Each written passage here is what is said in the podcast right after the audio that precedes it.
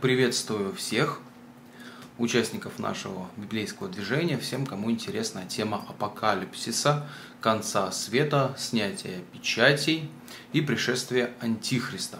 У нас сегодня вторая беседа, и мы будем говорить о всадниках апокалипсиса, о четырех животных и о тех таинственных семи печатей, снятия которых станет причиной гибели значительной части человечества, умножения катастроф и даже открытия бездны, то есть ада, вслед за которым последуют ужасные события человеческой катастрофы, называемые апокалипсисом.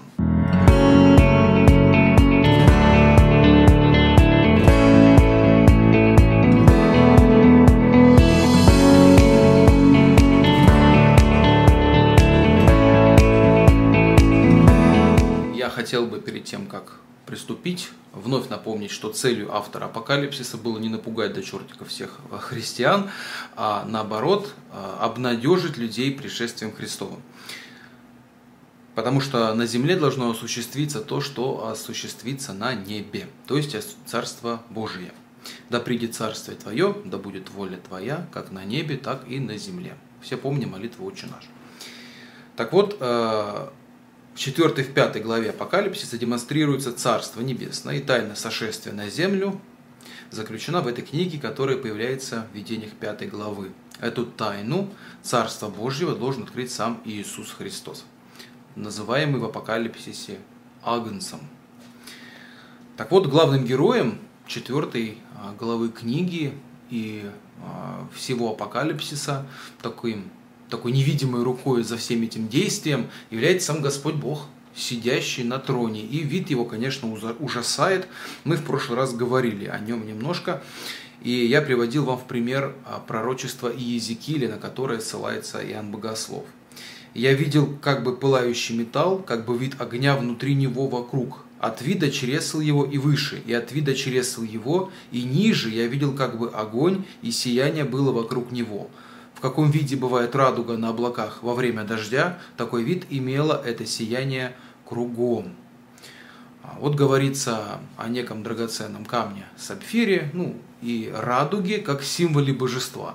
А я сразу э, предлагаю вам отвлечься от земных категорий, потому что книга апокалиптичная, книга про конец света, и нельзя думать о том, что видение, которое пытается описать апостол Иоанн Богослов, было точь-в-точь, точь, каким он, оно было на самом деле потому что он описывает человеческим языком. И мы с вами сейчас, когда все это читаем, про сапфир, про сидящего на троне, про какую-то радугу, про огонь сверху, про огонь снизу, нам просто непонятно, и это представляется такой фантазийной литературой, написанной 2000 лет тому назад. Но на самом деле это не так.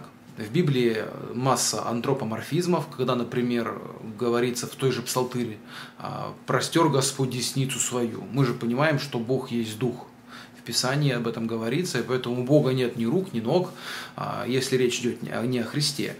И, конечно, это тоже антропоморфизм. И что интересно, это подтверждается самим апокалипсисом. В нем вообще не говорится о том, что у этого сидящего на троне Бога есть э, что-либо. Голова, руки, ноги. Говорится о неком свете и непознаваемости того, что перед ним.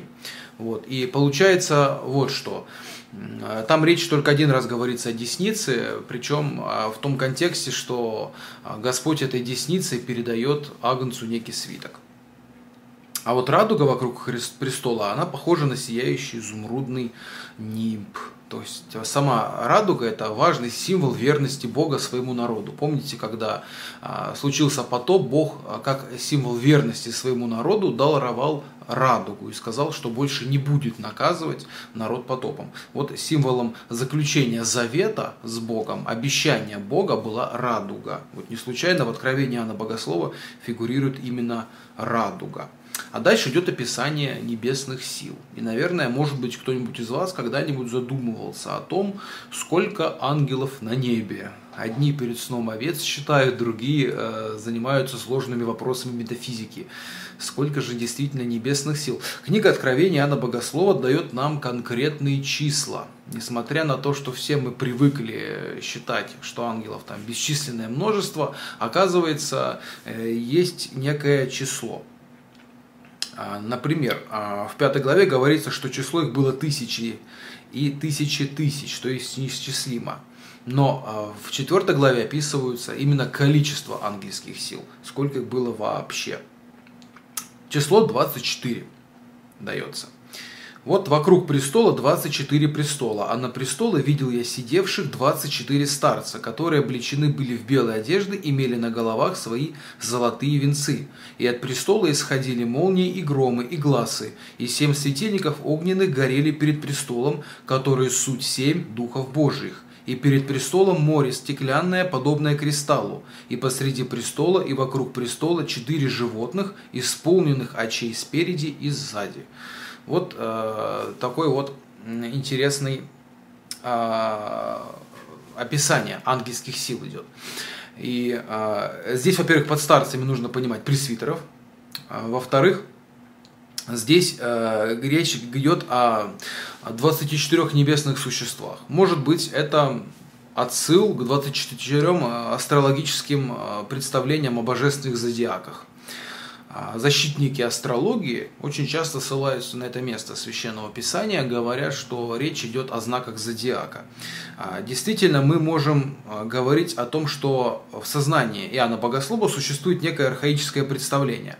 Но здесь речь идет не о знаках зодиака и не о божествах, под которыми понимались эти знаки зодиака, а и говорится об ангелах, которые несут культовые функции. То есть это не свободные боги, это не что-то связанное с предсказанием судьбы или с какой-то божественной механикой. Здесь речь идет о служебных духах, о 24 классах или чередах служения.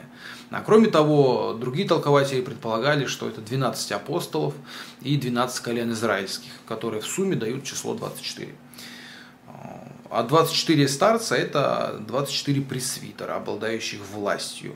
Вот, так сказать, не имеющие символ власти которой есть э, золотые венцы на их головах.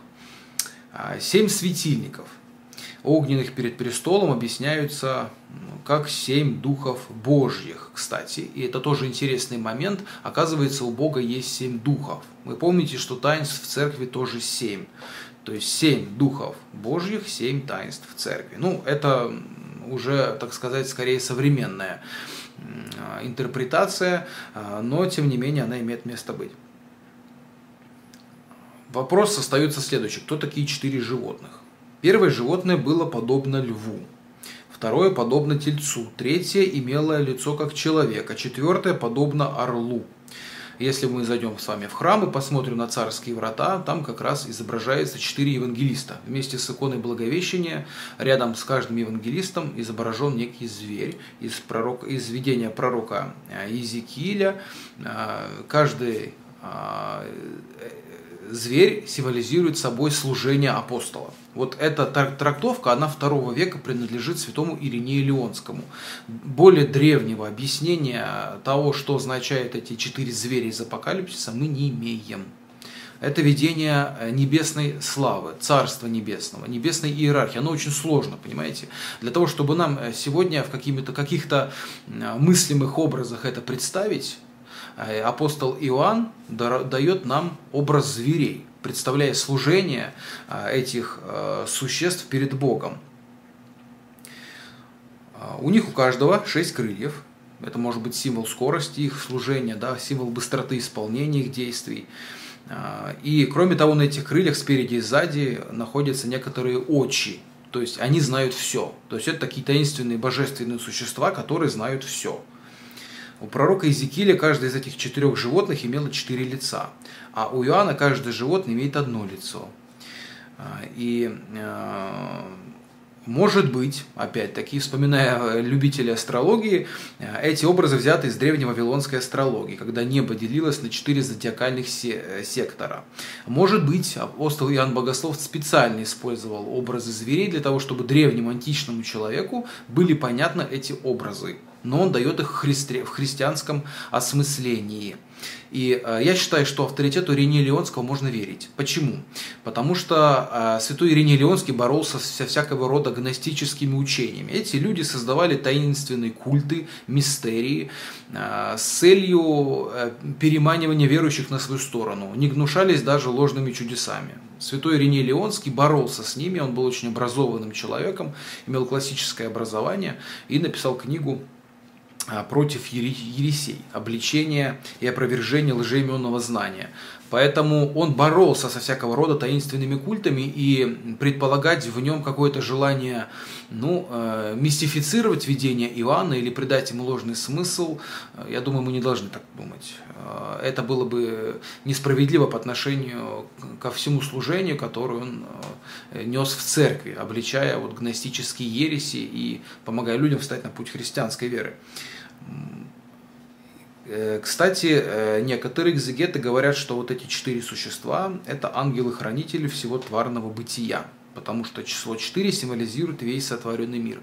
Можете выбирать 4 евангелиста или 4 э, ангела-хранителя всего тварного существа. Вы же помните, что древний мир он был как бы квадратный, да, то есть четыре стороны света, а, четыре ветра, четыре стихии, четыре ангела-хранителя. То есть речь идет о том, что э, все бытие, все существующее, оно имеет а, в себе истоки в Боге. То есть Бог является источником этого мира, и полнота его присутствия в мире, она объясняется вот этим совершенным числом 4. Мы, кстати, с вами сегодня поговорим еще про э, цифры, потому что в, в Апокалипсисе, в Откровении очень много говорится о цифрах. В прошлый раз мы говорили о трех шестерках, о числе зверя. С этого начали. Сегодня мы поговорим обо всех цифрах, которые упоминаются в Апокалипсисе потому что именно их э, чаще всего используют для того, чтобы э, придать э, ложный мистический смысл тому, что хотел сказать апостол Иоанн Богослов. А, что делают эти животные и что это за вся ситуация с 24 старцами перед престолом сидящего, да, то есть Бога,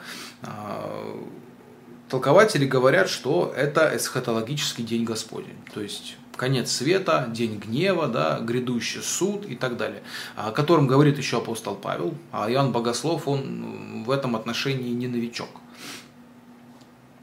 И э, кроме того, э, у замечательного богослова отца Инуария Ивлева, Царство ему небесное, есть э, интересная мысль, что их служение, вот всех этих таинственных божественных существ – таинственных 24 пресвитеров, есть э, символ их э, евхаристического служения, то есть они совершают Богу благодарность. И он говорит, что мы можем сделать э, выводы на основании вот этой песни Серафимов «Свят, свят Господь Бог Вседержитель, который был, есть и грядет». Первые христиане, как вы знаете, друг друга приветствовали словами «Господь грядет» вместе «Здрасте, до свидания», как мы сегодня говорим. То есть они жили ожиданием эсхатологического конца.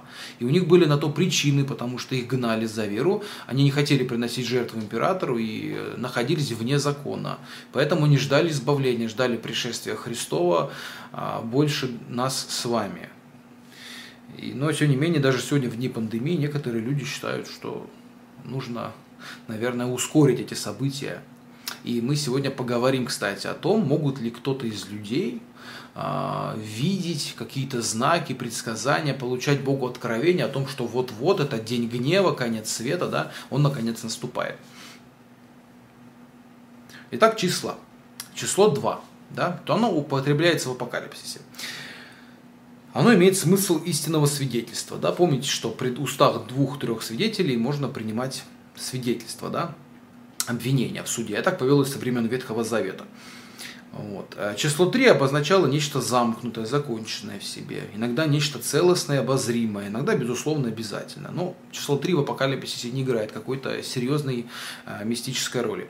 Число 4 говорит о весь всем мире, всей земле, обо всем человечестве, о четырех ветрах, четырех углах земли. Вот это число совершенства, да, которое в древнем античном представлении обожествлялось в виде там, знаков зодиака, в виде каких-то там вавилонских представлений о, о боже божественных существах. То есть люди пытались а, дать э, трактовку этого мира, обожествляя силы и стихии природы. Конечно, это было не грубое язычество, но тем не менее они считали этих существ богами. То есть не ангелами, не служителями. Это представление оно было совершенно далеко от монотеизма. Как бы сегодня современные э, неоязычники или астрологи не пытались объяснить и э, духовно приукрасить древние культы, э, мы видим, что они э, гораздо более грубы и материальны, в отличие от высокой христианской философии э, Иоанна Богослова, жившего в те же времена, что и эти самые люди. Да, и я вам говорил про Иринея Леонского, который боролся с этими гностиками.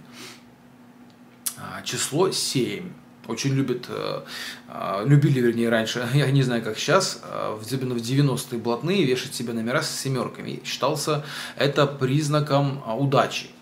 Многие люди до сих пор считают число 7 числом удачи. Есть предубеждения в отношении шестерки, в отношении числа 13. В некоторых домах даже нет таких этажей. Вот. И 7 на самом деле сумма 3 и 4, она означает завершенность, полноту, конец. А специально как священное число семерка не применяется а, и далеко не всегда к священным объектам. А, семь голов зверей Антихриста, к сожалению, дает нам с вами не столь ангельское понимание числа семь. Поэтому нужно понимать э, и правильно относиться ко всем этим числам. Само по себе число, оно может означать и семь голов зверя, и семь духов, да, и семь светильников э, перед престолом Христовым. То есть, видите, как видите, число само по себе, оно не несет смысловой нагрузки однозначной, да, трактуемой никак иначе. Оно просто говорит о неком смысле, смысле, который хотел вложить э, составитель той или иной книги. Так вот, число 12. А это произведение трех и четырех, изначально пришедшее из астрологии, что греха таить, да. В Библии это число означает народ Божий. 12 колен Израиля, 12 апостолов. И полнота этой эсхатологического народа Божьего, нового Израиля, про которого мы сейчас будем говорить, э, это 144 тысячи. 12 умножить на 12 и умножить на тысячу. Дает 144 тысячи избранных. Вот современные иговисты считают, что спасутся только 144 тысячи избранных. А если кто-то а, тоже захочет спастись, он может надеяться на то, может быть, кто-то из этого числа отпадет, и тогда у тебя есть шанс. Вот. Поэтому правоверный иговист всегда ждет надежды, что его брат споткнется, и он займет его место. Ну, это, конечно, а, уже такая ирония с моей стороны а, над, над их э, вероучением, над их трактовкой, но, тем не менее, вот так вот они думают. По крайней мере, они так пишут в своих журналах. А, что мы дальше видим по контексту книги? Дальше описывается некая таинственная книга. «Я видел в деснице у сидящего на престоле книгу». И говорится про Агнца, который отождествляется со Христом. То есть к сидящему на престоле Богу подходит Агнец и сидящий передает ему книгу с помощью десницы. Единственный раз, где у сидящего упоминается какая-то часть тела, это десница. То есть до, до, до этого момента это был лишь такой э, абсолютно лишенный антропоморфизмов Господь. Да, то есть Вседержитель, Саваоф. И видел я ангела сильного, провозглашающего громким голосом, кто достоин раскрыть сию книгу и снять ее печати. И никто не мог ни на небе, ни на земле, ни под землей раскрыть книгу, не посмотрев в нее. И я много плакал о том, что никого не нашлось достойного раскрыть и читать сию книгу, и даже посмотреть в нее. И вот один из этих старцев, пресвитеров, говорит, что есть лев от колена Иудина, Христос, да, а, корень Давидов победил смерть, соответственно, и может раскрыть сию книгу и снять семь печатей ее. И я взглянул, и вот посреди престола и четырех животных, и посреди старцев стоял агнец, как бы закланный, имеющий семь рогов и семь очей, которые суть семь духов Божьих, посланных во всю землю. Пока вы все это представляете, льва из колена Иудина с семью рогами, с семью, э, значит, очами. А, опять-таки, не забываем, что это видение, что это образ, а, что и то, что описывает э, Моисей, это тоже был образ, когда творение мира, да, то есть мы понимаем, что земля не плоская. Вот, Моисей понимал иначе, поэтому описывал категориями своего собственного представления. То же самое апостол Иоанн Богослов. Ему нужно было каким-то образом описать это. А как описать то, что, то, что в принципе не является материальным, только видением материального мира. Поэтому это видение, оно пугает, шокирует э, и вводит в ступор немножко. Но на самом деле, э, если мы читали послание апостола Павла к евреям, мы знаем, что Христос умер и был заклан за нас, за грехи нашего мира. В общем-то, эта мысль, она развивается с послания, э, с Евангелия, с Евангелий, да, в первую очередь, и потом особенно апостол Павел очень много пишет в послании к римлянам об оправдании Христа, об искуплении, а, вот, и послании к филиппийцам, да, об умолении Христа, о принесении его в жертву а, за грехи всего мира и спасении человечества. Вот этот лев из колена Иудина, Христос, он может открыть эту книгу. Причем эта книга довольно интересная, потому что э, она представлена в виде свитка, в виде папируса. Папирус э, в древности был гладкий с одной стороны, шероховатый с другой стороны. То есть для того, чтобы на нем что-то написать, обычно писали на гладкой стороне. Если же места не хватало, что случалось не так часто, а, писали на противоположной, на шероховатой. Вот этот свиток был исписан полностью. То есть э, Иоанн пытается объяснить, что в этом свитке содержится очень много информации, которая просто необходима человечеству для наступления Царства Божьего на земле. Но никто не может взять этот свиток. То есть э, не может совершиться примирение человека с Богом, да? Бога с человеком. Нет нового, не, нету э, нового завета, новых отношений между Богом и человеком, которые э, могли бы, наконец, положить конец вражде, уничтожить грех, упразднить смерть, э, чтобы наступило Царство Небесное. Люди перестали грешить, люди перестали умирать умирать, а, души стали бес... Э, тела стали бессмертными, да, наступила новая эра второго пришествия Христова. Кто бы мог это сделать, кроме самого Бога? Это делает Агнец. Агнец, который был достоин взять эту самую книгу. И э, э, вот эта книга, она, да, это, она была запечатана семью печатями. Число 7, как вы знаете, символизирует полноту этой тайны, о чем мы говорили но она должна быть открыта. И пока не будут сняты все семь печатей, тайна спасения открыта не будет. Оказывается, что только Христос знает времена и сроки. Оказывается, только Христос может заглянуть в эту книгу и узнать о приближении времен и сроков. И оказывается, только Христос может снять семь этих печатей. Поэтому, когда сегодня кто-то говорит о том, что приближается конец света, о том, что вот уже времена близки, это говорит о чем? Значит, человек считает себя равным Христу.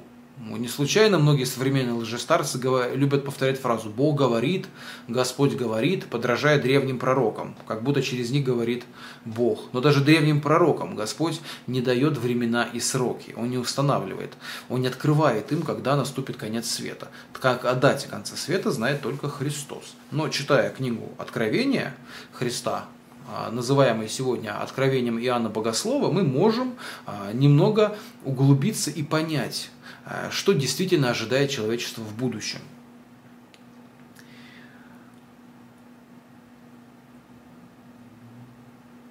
Так вот, Царствие Божие наступит на земле, а царящее на ней зло будет вечным.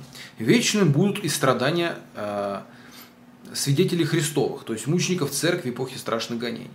Но э, один из 24 старцев прерывает его плач и сообщает утешительную вещь. Оказывается, есть достойный снять эти печати, и вот этим страшным мукам а, с того, что люди умирают, бывают гонимы за веру, а то, что мы а, в своей жизни не можем спокойно быть христианами. Ты, например, пишешь пост в Инстаграме там, про ЛГБТ или про что-нибудь еще. Твой пост удаляют, кто-нибудь на тебя жалуется, понимаете? То есть э, христианину сложно в этом мире, и несмотря на то, что гонения внешних сейчас как таковых ну, в нашей стране нету, есть гонения внутренние. То есть всегда есть люди, которые служат злу и совершают свои гонения на христиан. И вот эти старцы, пресвитеры, они горюют и говорят, когда же все это закончится. Так вот, а, говорится, что будут спасенные, называется число полноты, 144 тысячи, да, которое не буквальное, конечно, но тем не менее а, говорится о спасении через крещение. Искупленными называются эти спасенные от земли в 14 главе. Эти спасенные не только выкуплены Христом, но и сохранены верность Богу. И эти крещенные, они как бы запечатлены Духом. То есть они имеют некое, некое на себе запечатление. Вы помните, в прошлый раз мы говорили с вами, что о печати речь идет только о печати Антихриста. Обычно люди, читающие э, Библию Иоанна Богослова, да, э, желающие узнать про конец света, они обращают внимание на печать зверя, но они не обращают внимания на печать Христа это говорит о том, что они боятся зверя больше, э, чем любят Господа. И э, боятся пришествия Антихриста и страдают какими-то не совсем не христианскими, не радостными ожиданиями пришествия Христа на землю, а скорее апокалиптичными. Так вот, говорится о том, что будет некая печать, печать крещения. Да, печать крещения, и э, вот э, люди, которые принимают эту печать крещения, они являются спасенными с точки зрения книги э, Иоанна Богослова. В крещении христиане становятся царством и священниками, то есть составляют единое царство Божье и становятся царственным священством, про которое говорит апостол Петр. Не в том смысле, что все являются священнослужителями, а в том смысле, что все а, являются служителями Духа, да? потому что все мы участвуем в тех самых семи таинствах, о которых я вот говорил э, ранее. Вы будете у меня царством священников и народом святых. Об этом говорилось еще в Торе. Это книга Исхода, 19 глава. Поэтому, так как христиане – это царский удел Бога, царский народ, в нем действует царская власть Божья. То есть человек, который принимает на себя печать крещения, он меняет право владения. Если до этого ты был рабом греха, то в, э, в купеле крещения ты смываешь себя рабство греху и становишься служителем Божьим, наследником Царства Небесного, становишься спасенным и святым. Да? Ну вот как вот говорили первые христиане, как вот они к этому относились. Сегодня, к сожалению, люди относятся а, к крещению не как к запечатлению духом, а не как к принадлежности к Царству Божьему, а к церемонии, к ритуалу, а, может быть для того, чтобы ребенок не болел, может быть потому, что так надо и так правильно, ну и ряд иных причин. А, к сожалению, мало кто воспринимает крещение именно по-библейски, так же, как а, об этом говорит сам Господь, как написано в Его Слове. Так вот, э, некоторые пытались объяснить наименование Христа Агнцем. Почему именно Агнцем? Да? То же слово на арамейском языке может означать не только ягненка, барашка, но слугу или отрока. То есть, таким образом, Христос становится отроком Божьим. Он нигде не называется рабом Божьим, в отличие от э, христиан. Да? То есть, христиане являются как бы рабами. Не в том смысле, что э, те вот рабы, которые там в кандалах, да, на галерах гребут, или те, которые строили египетские пирамиды, а в том смысле э, еврейского раба, то есть служителя, наемного служителя. Еврейский раб – это наемный служитель. Я не, пост... не, не устал еще про это говорить, потому что у него э, границы его прав были гораздо больше, чем у римского раба. Во-первых, еврейское рабство было не вечным. Э, были юбилейные годы, когда рабов освобождали. Да? Э, вот, это поощрялось всячески.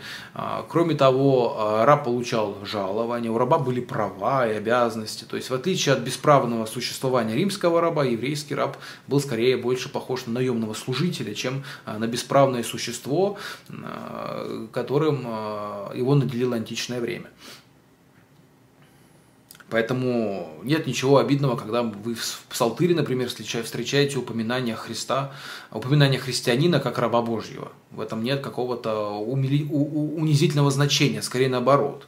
Потому что тут э, всегда идет противопоставление. Либо ты раб греха, либо ты раб Христов. Если ты раб дьявола, то ты имеешь на себе отметку дьявола. Да, он тебя пока еще ее не поставил, но ты, в принципе, готов уже к этому а, и стремишься к этому, потому что давно совершаешь дела злые. Если же ты крещен и живешь, а, а, приняв в себя Христа, живя по христианским принципам, то ты тем самым принимаешь совсем другое запечатление являешься рабом Христовым. То есть вот такое противопоставление используется в Священном Писании. Тут нет какого-то желания превратить человека в безвольное существо. Наоборот, речь идет о том, что эти самые христиане спасенные, заключенные, как мы увидим дальше, они потом окажутся вот в этом божественном тронном зале, о котором мы читали, где есть сидящий, агнец, пресвитеры, да, вот эти старцы таинственные, где есть э, вот э, эти таинственные животные, то есть, получается, христиане станут становиться наследниками Царствия Божьего, да, то есть, где тут про рабство говорится, что-то обидного, скажите.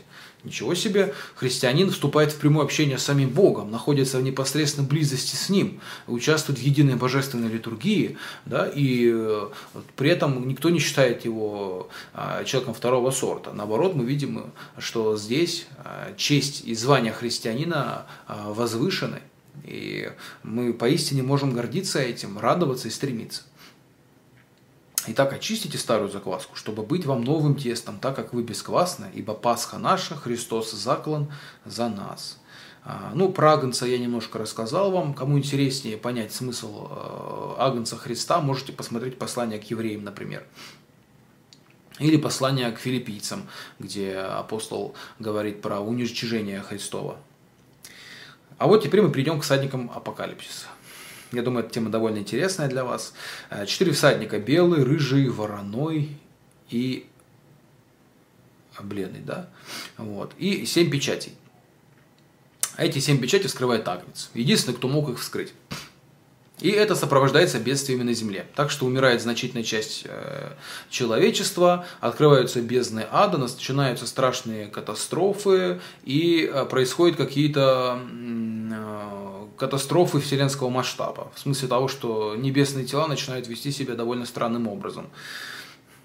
Ну, сейчас об этом подробнее. Так вот, описываются снятие печати, и по мере, нараст... по мере снятия этих печатей а, трагизм усиливается. Первая печать, вторая печать, да, а, и э, после снятия первой печати выходят вот эти самые кони. Вот конь белый, на нем всадник, имеющий лук, и дан был ему венец. И вышел он как победоносный, и чтобы победить. И когда он снял вторую печать, я слышал второе животное, говорящее, иди и смотри. И вышел другой конь рыжий, и сияющему на нем дано взять мир с земли, и чтобы убивали друг друга, и дан ему большой меч. И когда он снял третью печать, я слышал третье животное, говорящее «Иди и смотри». Я взглянул, и вот конь вороной, и на нем всадник, имеющий меру в руке своей. И слышал я голос посреди четырех животных, говорящий Хиникс пшеницы за динарий, и три хиникса ячменя за динарий. Елей же и вина не повреждай. И когда он снял четвертую печать, я слышал голос четвертого животного, говорящий «Иди и смотри». И я взглянул, и вот конь бледный, и на нем всадник, которому имя смерть. И ад следовал за ним, и дана ему власть на четвертой частью земли умерщвлять мечом и голодом, и мором, и зверями земными. То есть четвертая часть земли уничтожена. Ну, имею в виду человечество, да? Когда говорят про всадников апокалипсиса, обычно представляют их служителями ада. Вспомните знаменитую гравюру Альбрехта Дюрера, где изображаются всадники апокалипсиса, и даже в отношении первого всадника выдвигается такая теория. Так вот, если вспомнить святого Иринея Ливонского, про которого мы говорили, а, он и другие толкователи, в том числе и святой Андрей Критский, а, говорят о том, что первый всадник – это Христос. Христос, который несет победу над смертью. И кроме того, эти всадники, они никак не могут быть служителями ада, потому что каждый из них перед тем, как сойти на землю, предстает перед престолом Божьим.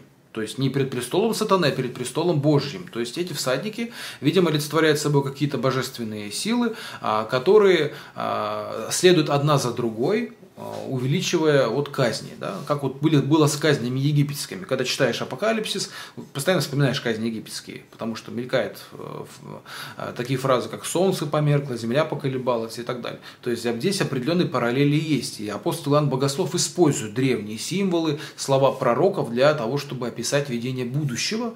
А, он говорил на языке, э, который был понятен ему и его читателям. Да? На языке античных времен, вот не случайно а, указания да, на астрологических а, животных и знаки зодиака. И, а, кроме того, говорил, исходя из еврейской мифологии, да, как сегодня говорят современные исследователи, называя Ветхий Завет мифами. Поэтому, да, конечно, кони-всадники – это символы эсхатологических бедствий, но, тем не менее, это еще и олицетворение промысла Божьего. Так вот, все всадники представляют собой некое единое событие, общее бедствие, на которое гибнет четвертая часть человечества. Белый цвет показывает первого всадника Христа.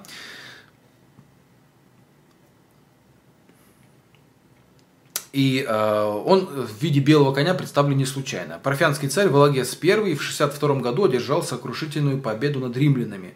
И с того времени парфянские войска постоянно нарушали восточные границы Римской империи. И вот даже лук в руках этого всадника это был символ э, парфянского государства, военной силы. Так что тут может быть э, связано именно с этим этот образ. Так вот, первый всадник приносит нечто общее, победоносную войну, которая сопровождается убийствами, голодом и эпидемией. Рыжий конь, э, намек на кровь, он несет убийство и взаимное истребление. Черный конь – вздорожание и голос, и голод. Там говорится про хиникс пшеницы за динарий и три хиникса ячменя за динарий. Ну, монеты древние, нам все непонятно, что за хиникс, что за динарий, только слово пшеница, наверное, понятно. Но представьте себе, что на базаре кричит продавец. Хиникс пшеницы за динарий и три хиникса ячменя за динарий. В общем, это ужасно дорого, скажу вам. Это я не знаю, это сравнимо тому, что, а, к примеру, буханка хлеба будет стоить тысячи рублей, например. Вот. То есть вы представляете, сколько стоит все остальное? То есть это просто жуткое удорожание. А, вот, так как мы все с вами люди, которые сталкиваются с инфляцией регулярно, а вот себе представьте инфляцию, которая в тысячи раз да, увеличилась. А, что вы понимали, один динарий составлял дневной заработок неквалифицированного рабочего. Поэтому, конечно, когда тут получается за один динарий можно было купить 12 хиниксов пшеницы, а тут всего лишь один, то, в общем-то, жизнь простого рабочего во времена а, Иоанна Богослова, она в такой момент ну, была подвергнута серьезной опасности, голоду, может быть, даже смерти. Потому что весь твой дневной заработок уйдет на покупку хлеба. Ну, что просто вы понимали, да, о чем речь в апокалипсисе. А, бледный конь, а, следующий, он олицетворяет смерть. Подразумевается массовая смерть по причине эпидемии чумы или другого мора. То есть, как мы видим, о пандемии коронавируса тут ни слова. Вот, э, да? То есть не видим нигде слова пандемия, COVID-19. Э, за смертью следует ад, изображенный как некая бесовская сила. И ад собирает для своего царства урожай смерти. Зачем пугать народ? Да. Ну, я не, сейчас не про, не про пандемию говорю, я вообще про э, все, это, все эту тему. И он использует, конечно, для того, чтобы образы, для того, чтобы описать конкретные события и факты, и он э, толкует для христиан их собственную ситуацию в свете схотологии. Насылаемые на землю бедствия – это знамение наступления последних времен и приближения спасительного для христиан конца. Да, четыре всадника несут погибель четвертой части земли, однако все это не должно производить впечатление отсутствия Бога, потому что все эти всадники, да, ну, условно говоря, всадники, не надо представлять э, всадников на коней, на конях, да, а нужно э, э как э, представлять представляете лучшее исполнение э, воли Божьей, да? некими, некими духами или некой силой Божьей. Они все спрашивают позволения у Бога. То есть это все в части промысла Господнего, который ведет мир к финалу, к концу. К концу, то есть к Царству Небесному. То есть Господь совершает все эти ужасные катастрофы не для того, чтобы уничтожить грешников, да, а для того, чтобы наоборот а, помочь человеку наследовать жизнь вечную. Так вот, а, после снятия этих печатей Э, наступает снятие печати номер 5. Я не буду подробно останавливаться на каждой печати, остановлюсь только на ярких. А, когда э, снял пятую печать, Агнец, э, он увидел под жертвенником души убиенных за Слово Божье и за свидетельство, которое они имели. И возопили они громким голосом, говоря, Доколе, владыка святой истины, не судишь и не мстишь живущим на земле за кровь нашу. Ну, типичный Ветхий Завет. Ветхозаветные праведники часто взывали, прося у Бога возмездия за грехи. Да, то есть они хотели справедливого правосудия. Тут как бы ничего такого нет. Да? А, и там уже изображается небесный храм с душами. А, и на этом храме присутствует некий алтарь, алтарь, э, на который приносятся души мучеников, души праведников. И говорится о том, что все христиане должны погибнуть мученической смертью. Вот. Ну, не безусловно, но вот а, представлен этот жертвенник. Конечно, речь идет э, именно о гонениях того времен, э, тех времен, когда жил Ан Богослов, в первую очередь о гонениях Домициана. И действительно, тогда христиане, большинство из них заканчивали жизнь мученической смертью. Поэтому это видение, оно в этом отношении относится и а, в первую очередь к тем временам, и э, во-вторых, к нашим временам тоже, потому что церковь она основана на крови мучеников, то есть на крови исповедничества, не на крови вообще, да, а на, именно на а, мучеников. Просто акцент на крови сделан, потому что древние, они относились к крови особенным образом, считалось, что в крови содержится душа человека. А вот этот небесный храм с душами, да, на, на котором находится жертвенник, а, вот, все сожжения, и а, дается надежда на жизнь вечную, это, в общем-то, такая традиционная для тогдашней апокалиптики желание требовать правду Божью, да, правосудие. И оно будет исполнено после снятия шестой печати. День гнева, день Господень. И когда он снял шестую печать, я взглянул, и вот произошло великое землетрясение, солнце, солнце стало мрачно, как властеница, и луна сделалась, как кровь. И звезды небесные пали на землю, как смоковница, потрясаемая сильным ветром, роняет незрелые смоквы свои. И небо скрылось, свившись так, как свиток, и всякая гора и остров двинулись с мест своих. И цари земные вельможи, и богатые тысяченачальники, и сильные, и всякий раб, и всякие свободные скрылись в пещере и в ущелье гор. То есть, а если снятие первых печатей а, вызывало те события, которые находились в рамках а, земного исторического опыта, то остальное уже говорит о космической катастрофе, да, о том, что начинается великий день гнева Господнего, когда вся Вселенная чувствует на себе приближение Бога и конца времен. Так что даже грешники не смогут нигде спрятаться. Вот, и дальше следует новое большое видение, довольно интересное и занимательное. Место действия переносится с земли. И мы узнаем, что следствием запечатления рабов Божьим через крещение становится их спасение. Слышим про 144 тысяч избранных, да, такое число полноты. Э, слышим, э, что это число составляет как бы израильское войство, разделенное по коленам полкам. И там перечисляются эти колена. Э, не все из них. Там, например, нет колена Данова в, этом, в нем. Начинается не из Рувимова, а с Иудина колена, потому что Христос был из колена. Э, Иудина происходил. Но вот это число полноты, оно говорит о некой священной войне, которая произойдет в те времена. Речь, конечно, не о крестовых походах, а, и э, непонятно о том, кто возглавит эту священную войну. Но идет речь о неком противостоянии из всех племен и колен, и народов, и языков. И вот это противостояние, оно э, закончится победой. Победой доброй стороны, светлой стороны. И э, вот это спасенное множество, оно оказывается э, состоит не только из иудеев и евреев, и не только ограничено числом 144 тысячи, а, что интересно, а, апостол говорит, что к нему причислены еще и многие другие, и все народы, и языки, и остальные, и так далее. То есть речь идет о том, что после окончания священной войны все спасенные, все запечатленные крещением окажутся вот в этом божественном тронном зале. С Христом, а, с Богом, сидящим на престоле, с 24 пресвитерами, и они будут а, воспевать гимны хвалы Богу, то есть будут, так сказать, ну, как мы сегодня сказали, да, совершить божественную литургию. То есть хвали, восхвалять гимн э, и хвалить Бога. То есть мы не видим, что они тут будут какими-то рабами, они там будут служить в Царстве Небесном, не знаю, четырем животным, да, там, не знаю, или убирать конюшни за конями всадников. Ничего этого нет. Речь идет как раз э, о том, что они будут прославлять Бога и находиться с Ним в неслитом единстве. Именно потому, что они приняли печать Бога, были запечатлены святым крещением. Это важный момент для нас с вами.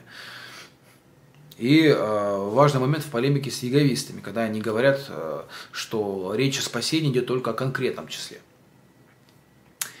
Снятие седьмой печати. В принципе, должно знаменовать конец наступления нового века, но э, при снятии последней печати не происходит ничего подобного, что было при снятии остальных печатей. Наступает получасовая тишина.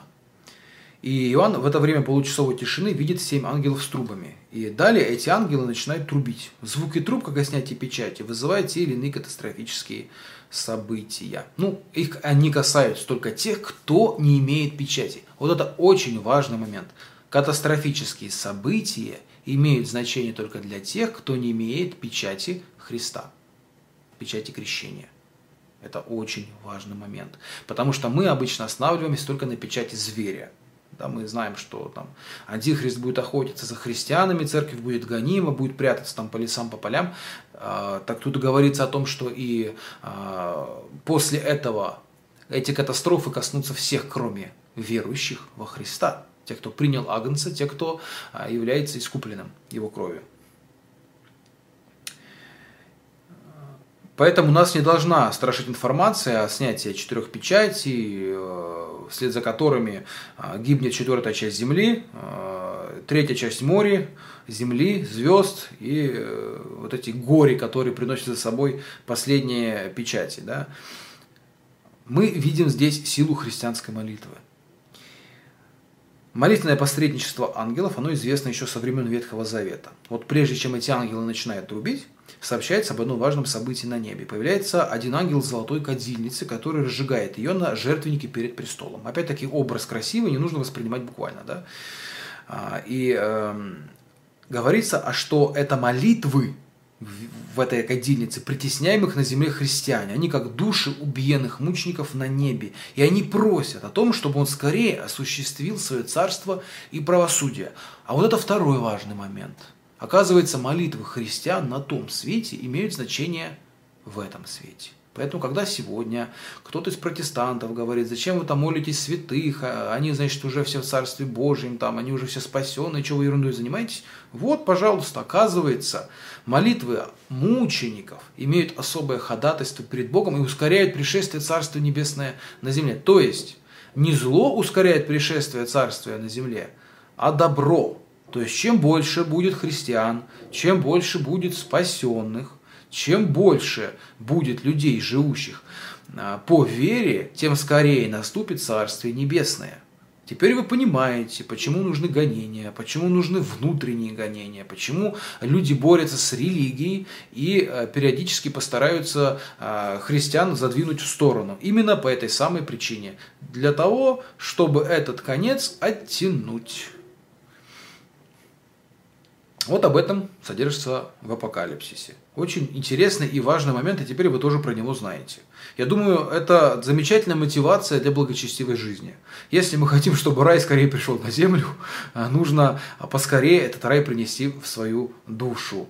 Вот. Тогда э, действительно Царствие Небесное наступит уже здесь и сейчас, прямо в вашей душе, и приблизит пришествие Царствия Божьего для всех. Дальше рассказывается про некого орла. Орел это или не орел, непонятно, потому что э, потом его заменили на ангела в более позднем тексте. Э, то есть символ э, могущества и силы, потому что орел птица, которая летает выше других. Может быть поэтому. Так вот этот орел, он грозит неверующему человечеству еще большими наказания, наказаниями. Да? И затем появляется звезда, которая падает на землю со звуком пятой трубы. Она представлена как некий ангел, несущий а, первое горе. Там три горя упоминаются. Вот звезда э, вершит собой горе номер один. И этот ангел получает от Бога ключ от бездны, открывает дверь в колодец, ведущий с поверхности земли в адский мрак, ту бездну, где обитают бесы. То есть бесы начинают неистовать на, земле, в открытую. Ну, вспомните Берлиоза, Мастер и Маргарита. Вот примерно то же самое начнется вне апокалипсиса. После того, как пятая труба вас трубит, звезда упадет, да, что это за звезда, непонятно, а, о чем идет речь. Может быть, какой-то космический объект, может быть, какой-то ангельский объект, может, какое-то видение на небе, Бог ведает, но, тем не менее, после этого наступит адский мрак. А, вот здесь впервые в апокалипсисе выходят бесовские силы. Только вот прямо сейчас выходят, то есть раньше их нет. Понимаете? Здесь речь идет сначала о земных катастрофах, то есть ничего духовного здесь нет совершенно. Речь идет о вполне материальных проблемах. А вот теперь уже начинается видение э, совершенно другого характера, которое, конечно, относится уже не только ко временам Иоанна Богослова и страдания христиан в России, то есть в Азии, да, а и к нашим, э, и к нашим будущим временам. И сравнивается вот это э, вылетание бесов да, из адской бездны, как из дыма вылетает саранча. Такой интересный образ. Трубит труба номер 6. Происходит усиление казни. Людей уже не просто мучают, но третьих умирают. Некие демонические силы, злобные, вот они высвобождаются. Внешнюю параллель к этому можно увидеть в высказываниях эфиопского апокалипсиса Еноха. Тоже есть такая книжка, но мы не будем о нем останавливаться. А дальше говорится про схождение ангелов, некий сильный ангел. Это напоминает нам о сильном ангеле с пятой главы, где речь идет э, тоже о книге, как и здесь. Этот ангел не принадлежит к тем семи ангелам, которые трубят в трубы. Ему приданы божественные черты. Он э, имеет нимб в виде радуги, а он сходит с неба на облаке. То есть явно, что у него какое-то особенное божественное поручение об этого ангела. А, возможно, это архангел Гавриил. Потому что э, если обозначение сильный понимать как игру слов, то Гавриил по-еврейски означает «сильный как Бог», и раскрытая в руке книжка напоминает о книге, запечатанной семью печатями. Ее содержание изложено. Ангел очень огромного размеров, он описывается в этом видении как ангел огромных размеров. Видимо, он будет потрясать взоры всего мира, то есть все будут знать про этого ангела, все будут его видеть. И он а, придет и расскажет всем об этой книге. То есть те, кто еще не был в курсе предстоящих событий, не понимают, что происходит, теперь узнают все до конца. То есть им, видимо, будет что-то объявлено. То, о чем вот мы с вами говорим. А, и Агнец снимает печати одну за другой. Да, вот шестая глава, восьмая глава, идут казни. А, и а, далее вот эта цепочка откровений,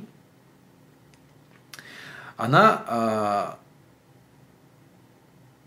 после шестой трубы, да, говорит о том, что а, каждая казнь выражает волю Божью, направленную на покаяние. А, и а, само появление этой книги тоже есть призвание людей к покаянию. То есть Бог все это делает не для того, чтобы напугать, да, как я говорю, а для того, чтобы призвать к покаянию. Не случайно здесь описан целый процесс. Да, казнь, одна казнь за другой. Три горя. Первое, второе, третье, там, то орел, то звезда, то сильный ангел.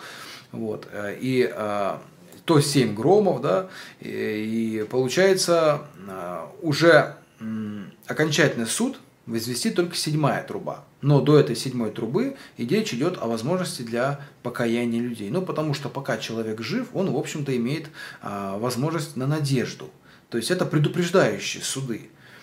А, и а, в девятом а, главе Иоанна Богослова, в 20 стихе, мы обнаруживаем, что эти казни к покаянию не привели. Вот что интересно. Знаете, как сегодня часто говорят, что если бы там я знал правду, если бы вот я, мне Господь открыл, я бы в него поверил и стал бы христианином. Недавно у меня был разговор с атеистом, и он говорит, ну, я бы с радостью, говорит отец Николай, но ну, ну, мне доказ, ну, нет доказательств, ну, мало мне их, ну, мало, ну, не достает. А в Деда Мороза я уже давно, говорит, перестал верить. Вот так вот. И вот что интересно, что ослепление человека и обольщение, оно будет и до той поры, когда даже седьмой ангел вас трубит, и когда наступит уже окончательный суд.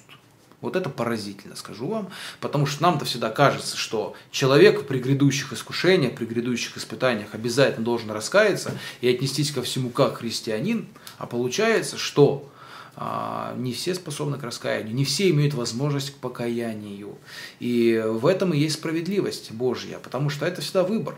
И э, нам кажется, что покаяние – это сегодня ты грешишь, завтра ты отказываешься мы забываем о том, что существует еще и дьявольское обольщение, и человек, находящийся в страстях, он находится в состоянии обольщения, когда зло кажется ему добром, а добро кажется злом. И поэтому даже при звуке английских труб и а, космических катастроф, и вымирании человечества, и ужасных эпидемиях а, на местах, человек не понимает, что мир приближается к концу. И даже когда бесовские силы выходят наружу, апостол Иоанн констатирует, люди не раскаялись.